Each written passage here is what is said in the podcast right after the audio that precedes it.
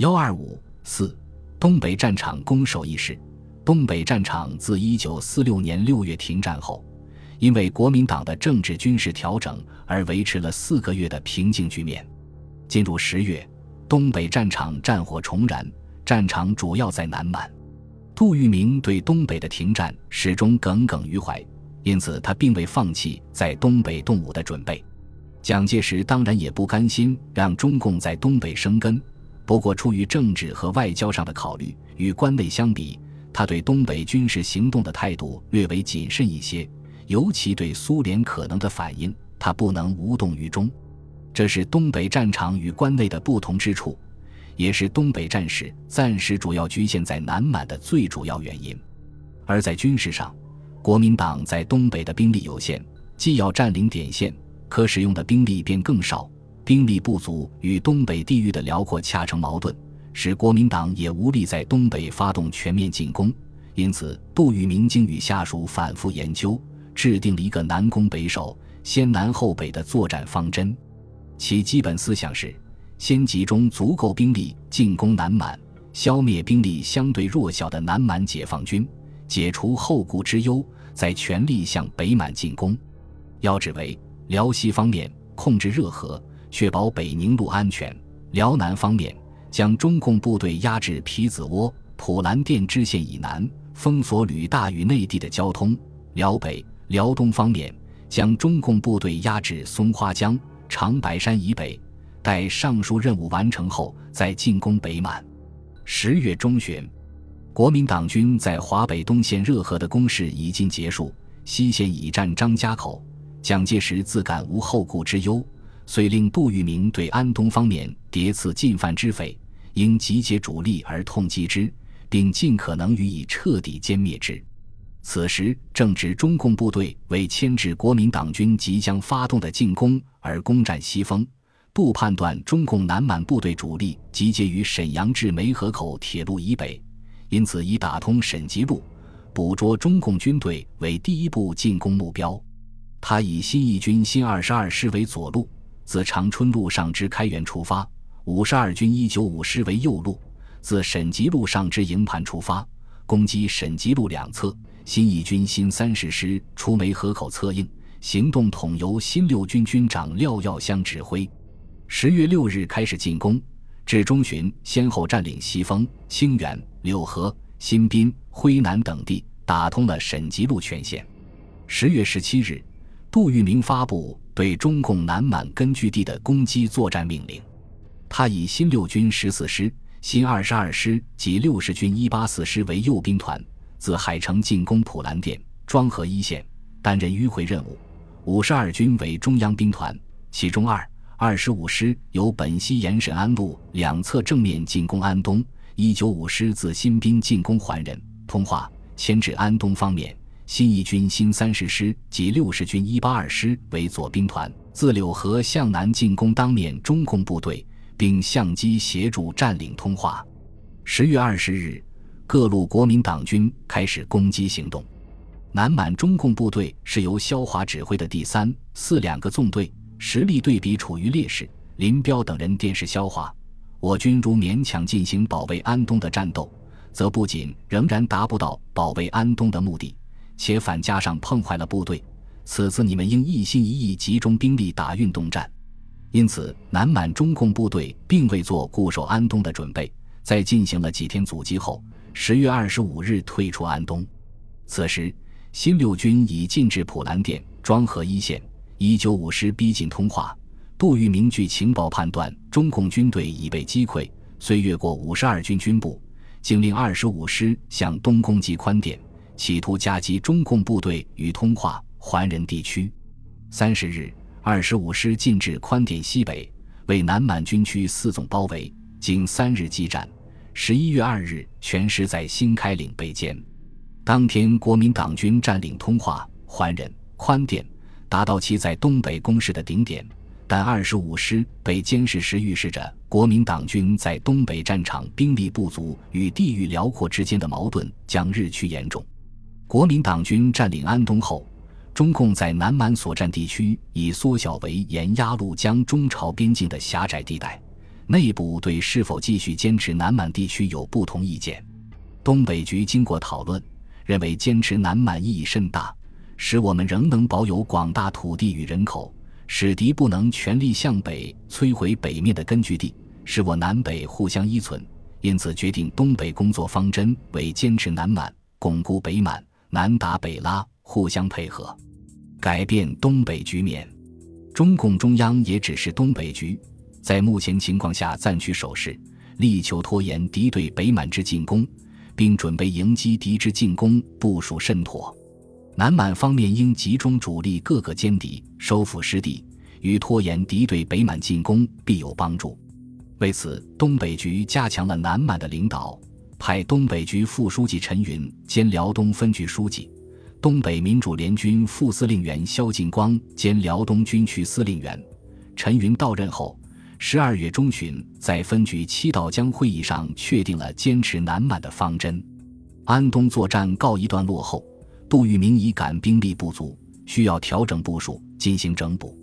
十一月，他去南京向蒋介石面陈增元要求，未得批准。相反，国防部认为应一鼓作气，收复南满还在中共掌握之中的临江地区，确保国民党在南满的优势地位。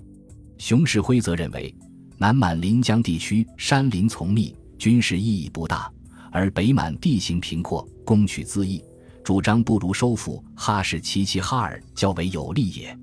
但蒋介石顾虑苏联的反应，对进攻北满始终持慎重态度。因此，从十二月中旬到一九四七年四月上旬，东北国民党军先后以五到六个师的兵力，四次进攻南满临江地区。辽东军区以内外线结合，防御和出击并用战法，扰乱打击对手的进攻。此时正值东北的冬季，气候严寒，临江地区地形复杂。国民党军的进攻没有达到预期目的，非但始终未能攻占临江，而且还丢失了已战的桓仁、柳河、辉南等地。在此期间，东北民主联军北满部队三次渡过松花江南下作战，使国民党军往来调动，疲于奔命，也消耗了其有生力量。自最后一次进攻临江地区失败后，东北国共之间攻守易势。国民党军在东北已无力发动攻势，被迫转取守势。国民党在东北军事上面临的最大问题，就是地域广阔与兵力不足之间的矛盾。大量城镇只能以团营为单位守备，极易被各个击破。杜聿明因为担心中共即将发起的进攻，五月上旬特意派其副司令长官郑洞国去南京向蒋介石要求增援。蒋强调，各个战场的兵力都不够用，因此无兵可派，只是东北采取收缩兵力、重点防御、维持现状的方针，将来再待机出动。杜聿明无奈，只得将作战方针改为：为保持战力及确保战略要点要线、依攻势及火力之加强，逐次消耗匪军战力之目的，分别集结兵力固守永吉、长春、四平、沈阳、葫芦岛诸要点。期待关内增援部队之到达，相机转移攻势，捕捉匪之主力而歼灭之。具体部署为：新一军、六十军、七十一军、五十二军、二零七师、九十三军各以长春、永吉、四平、本溪、抚顺、锦州为中心，确保战略要点及机场之安全，并逐次以保安部队扩张外围据点，如遇匪之主力，即依机动战法。退返守备据点，同时注意埋伏及袭击之实施。以新六军位于沈阳附近为机动兵团，利用铁路线往来支援各点。但还未等杜聿明完全部署完毕，中共部队便发起了大规模的夏季攻势。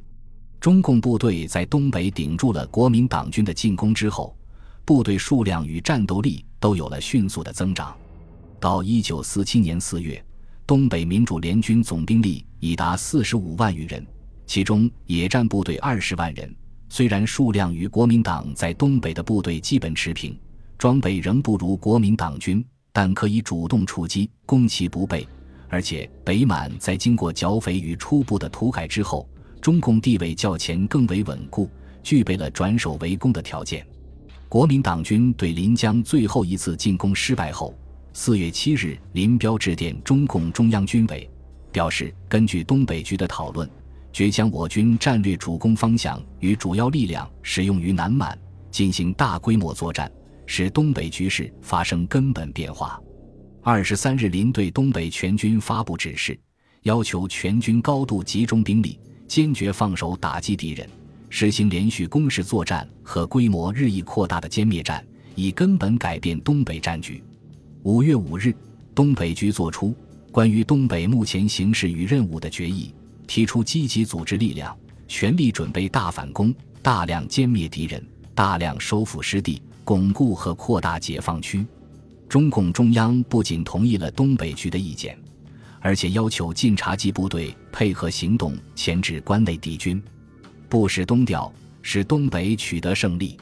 五月八日，东北民主联军北满第一、二纵队及两个独立师共八个师，东满六纵及三个独立师共六个师分别自扶余和榆树渡松花江南下。十三日，东北民主联军在五条战线同时向国民党军发动大规模进攻，夏季攻势由此拉开战幕。北满部队守攻长春西之怀德。东满部队攻击吉林周边地区，同时南满第三、四纵队出击沈吉路，西满辽吉纵队出击四平西北地区。刚刚划归东北民主联军指挥的冀察热辽部队则出击热河西部与河北东部，配合东北作战。由于东北民主联军同时在广大战场全面出击，迫使东北国民党军往来救援，疲于奔命。他们不得不大量放弃中小城镇，同时也放弃了一些位置较偏的中等城市，开始向中心城市收缩。至六月初，东北民主联军北满部队占领了中长路上的公主岭、开原、昌图；南满部队重占通化与安东，攻占沈吉路重镇梅河口；西满部队占领通辽、郑家屯；东满部队收复沈吉路东大片地区，打通了东。南北满之间的联系，冀察热辽部队占领热河的围场、赤峰、冀东的昌黎、阜宁，共计二十余座城镇。本集播放完毕，感谢您的收听，喜欢请订阅加关注，主页有更多精彩内容。